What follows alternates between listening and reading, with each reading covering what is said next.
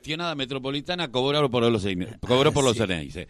Bueno, eh, lo cual no debería ser así porque uno no puede aplaudir más allá de lo que uno piense de la metropolitana que sigamos teniendo estos niveles de violencia por parte de las hinchadas de fútbol, ¿no? Pero bueno, el CNI se le ganó a Tigre, la gagoneta de Racing viene para adelante, eh, sin lugar a dudas, y hay algo, Boca no pudo con, con Racing, que es un tema. Sí, sí, es, un, tema para el fútbol. Bueno, en un ratito seguimos con el tema porque ahora eh, habíamos anticipado que íbamos a hablar de medio ambiente, habíamos anticipado también eh, que íbamos a estar en comunicación con la secretaria de Ambiente y, y y sustentabilidad, no me sale la, palabra, secretaria de, Ambiente y Desarrollo, Sustentable, ¿viste? Como, ¿viste? De a poco yo me voy acordando. Eh, porque soy medio así, ¿cómo le puedo explicar? Eh, eh, con Eva Mieri. Muy buenos días, Eva Mieri, ¿cómo le va? Buen día, Carlos, buen día, equipo, ¿cómo andamos? Bien, en esta, comenzando esta semana de mayo tan importante y que nos hace recordar y replantearnos alguna cuestiones, porque hoy es 22, había un Martínez de Oz en, el, en 1810 que ya había dicho que no había que escindirse del reino de España. Así que desde esa época ya estamos, estábamos al horno.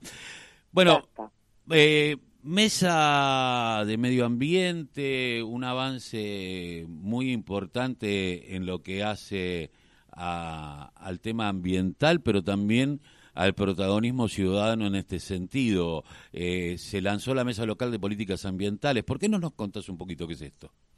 Sí, totalmente. Estamos muy contentos y muy contentas. El día viernes hicimos la presentación oficial de lo que es la Mesa Local de Políticas Ambientales Quilmes, donde eh, participan distintos actores de, de la comunidad, como bien decías. Eh, están en representación el legislativo, tanto el presidente del Consejo Deliberante como el presidente de la Comisión de Ambiente, una comisión que fue creada eh, a principio de este año por un, un proyecto que había dejado antes de, de, salir del Consejo y este proyecto también lo habíamos presentado junto a una batería legislativa ambiental el año pasado. Como te contaba, está conformado por el legislativo, el ejecutivo, hay distintas empresas como Catorini, Enchapadora San Juan, Cervecería Quilmes y Maltería, eh, Calop, que son también parte de esta mesa de políticas ambientales. Están las dos universidades, tanto la Universidad Nacional de Quilmes como la Universidad Nacional Arturo Jaureche, y distintas cooperativas de trabajo que tienen que ver con el reciclado, cartoneros y cartoneras de nuestra ciudad.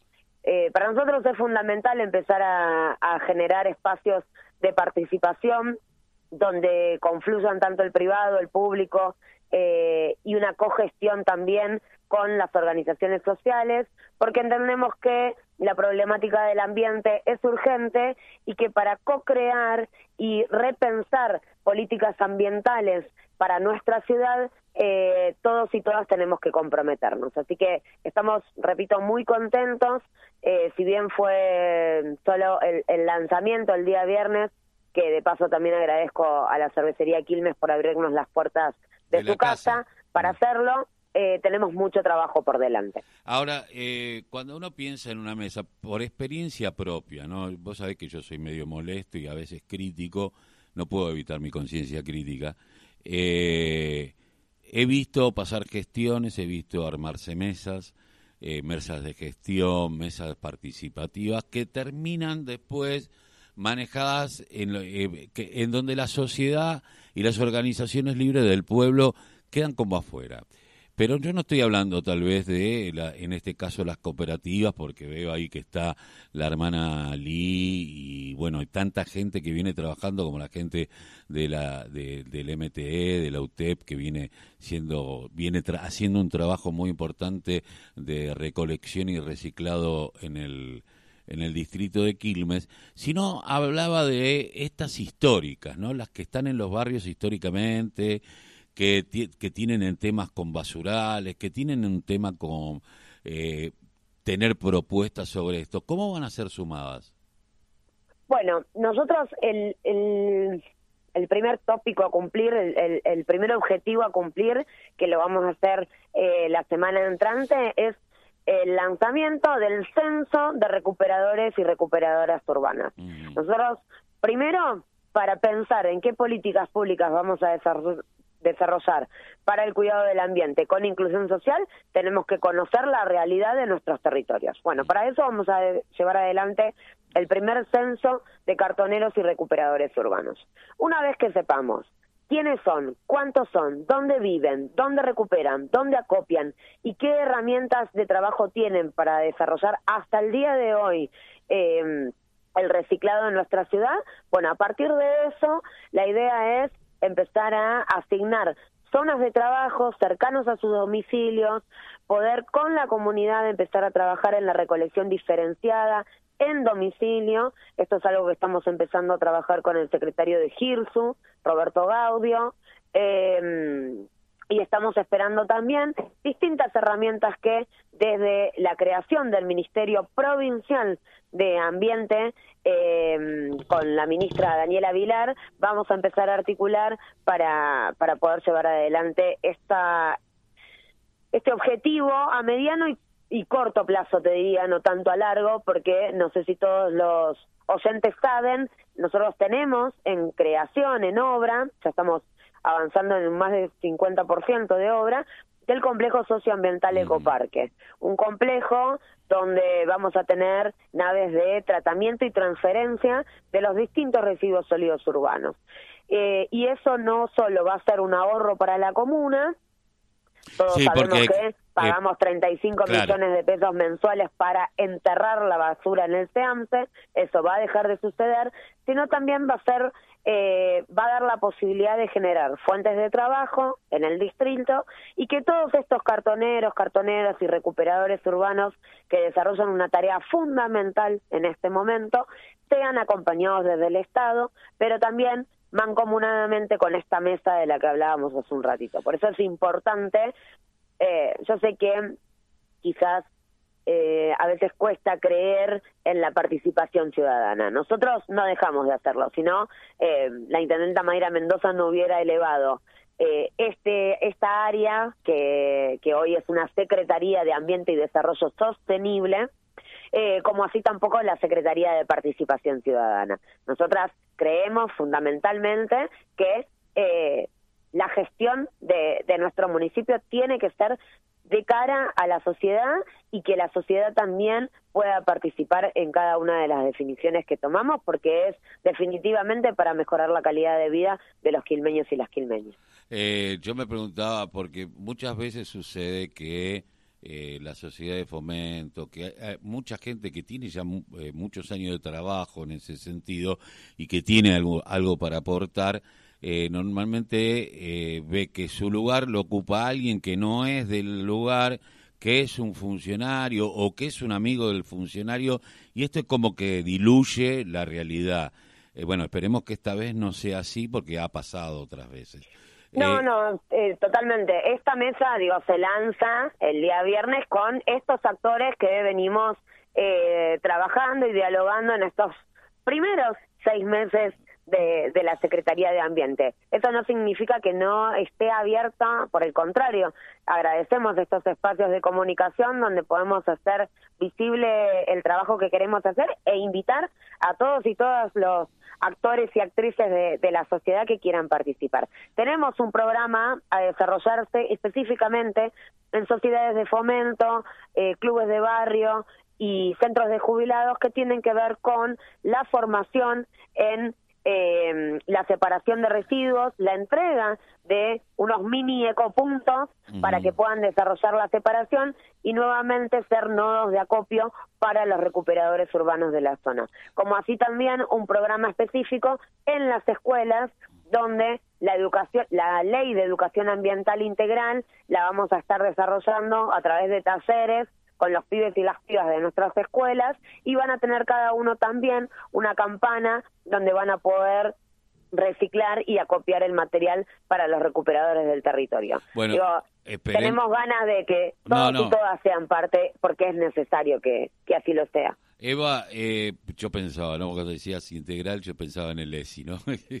eh, ah, pues, claro, porque hay escuelas privadas que no lo tienen y sobre todo las confesionales, pero que también sería bueno que forme parte del tema del reciclado. Pero pregunta, eh, vos decías, 35 millones de pesos por mes que se ahorraría la comuna en el entierre, que sabemos que el enterrar basura no resuelve y contamina más.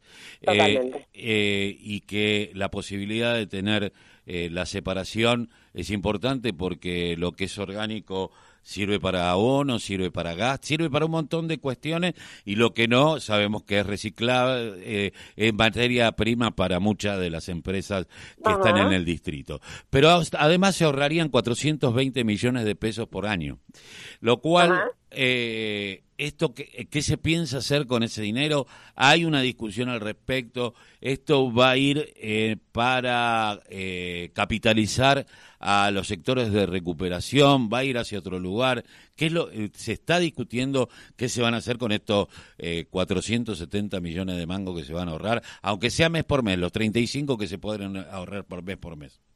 No se está discutiendo, sino que se está justamente pensando eh, de qué manera ese ahorro que vamos a tener para la comuna, eh, devolverlo en mayor capacidad de trabajo y de herramientas de trabajo para estos sectores que mm, hoy quizás, como decías en un principio, hay un montón de, cooperativas y, de compañeros cartoneros que están organizados, pero hay muchísimos otros que no lo están.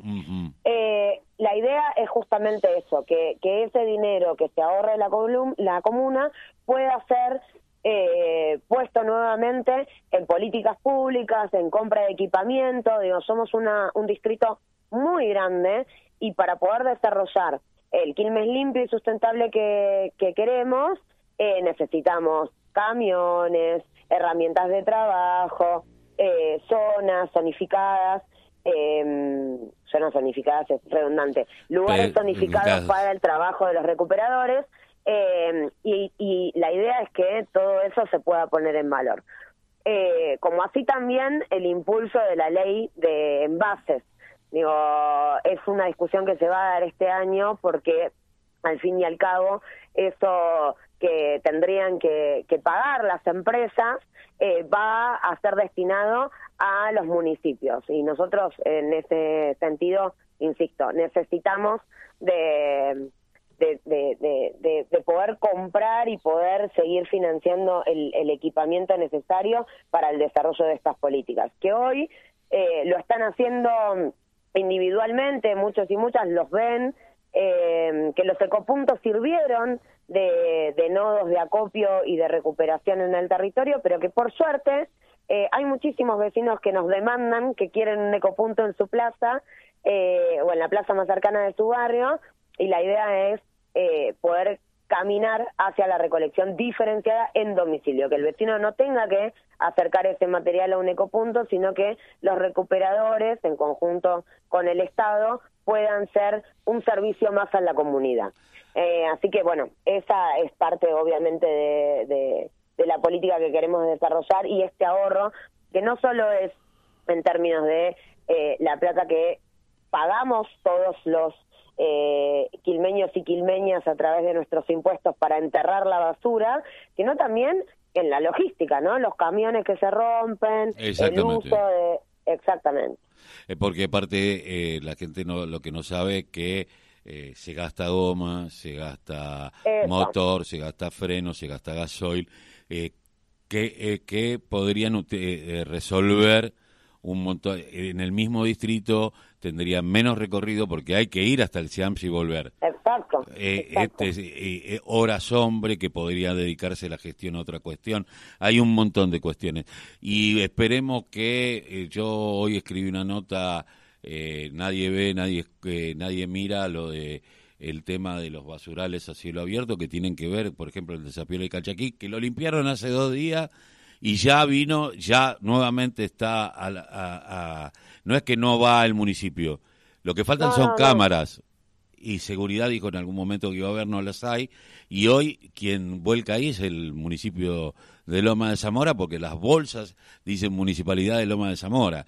Entonces digo, habrá que empezar a tener una, una política regional con respecto a esto, y muchachos, fíjense lo, qué es lo que hacen los camiones eh, de cada distrito que a lo mejor para ahorrar dinero tiran en otros distritos. Me parece que esto también debe ser parte de las políticas públicas que hay que que tiene que ver con la regionalización de, esta tarea, porque esto es como yo decía es como el narcotráfico. Uno puede tomarlo eh, en un país, tenés que tomarlo en términos regionales. Bueno, la basura, eh, aparte de ser un gran negocio eh, para muchos, pregúntale a la Macri, si no.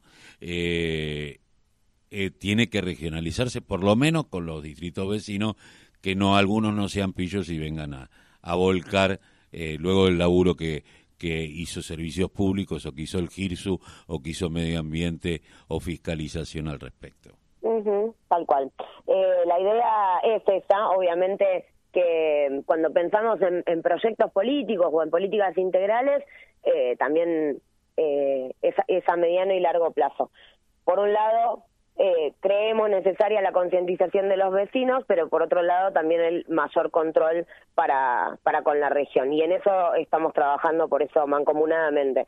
Eh, tanto el GIRSU eh, como otras áreas como fiscalización ambiental son parte de esta mesa y creemos que, que va a ser el ámbito donde podamos rediscutir las políticas que hasta ahora tenemos, cómo mejorarlas en función de que Quilmes efectivamente sea una ciudad limpia y sustentable.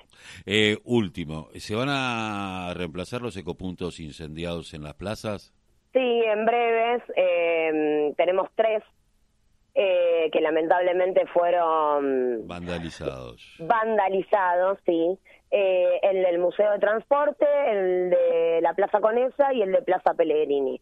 Eh, son muchos los, reclamos, por suerte, digo, insisto, yo celebro que los vecinos nos pidan que nuevamente estén esos ecopuntos porque eran centros neurálgicos, no solo para los vecinos que se paran, sino también para los recuperadores que, que se llevaban el material, pero sabemos que todo lleva un proceso en, en la burocracia este de del estado del estado así que en breves este ya estaríamos eh, reponiendo esos tres eh, ecopuntos y sumando algunos más Eva, te agradezco mucho que hayas pasado por la voz, el grito que les calle el silencio aquí en la bueno, radio No, gracias a ustedes por la comunicación. Un abrazo. Un abrazo. Eva Mieri, secretaria de Ambiente y Desarrollo Sustentable de la Comunidad de Quilmes, hablando sobre todo lo que tiene que ver con la mesa de gestión eh, ambiental que se lanzó este último viernes en la casa de Quilmes, esto es en la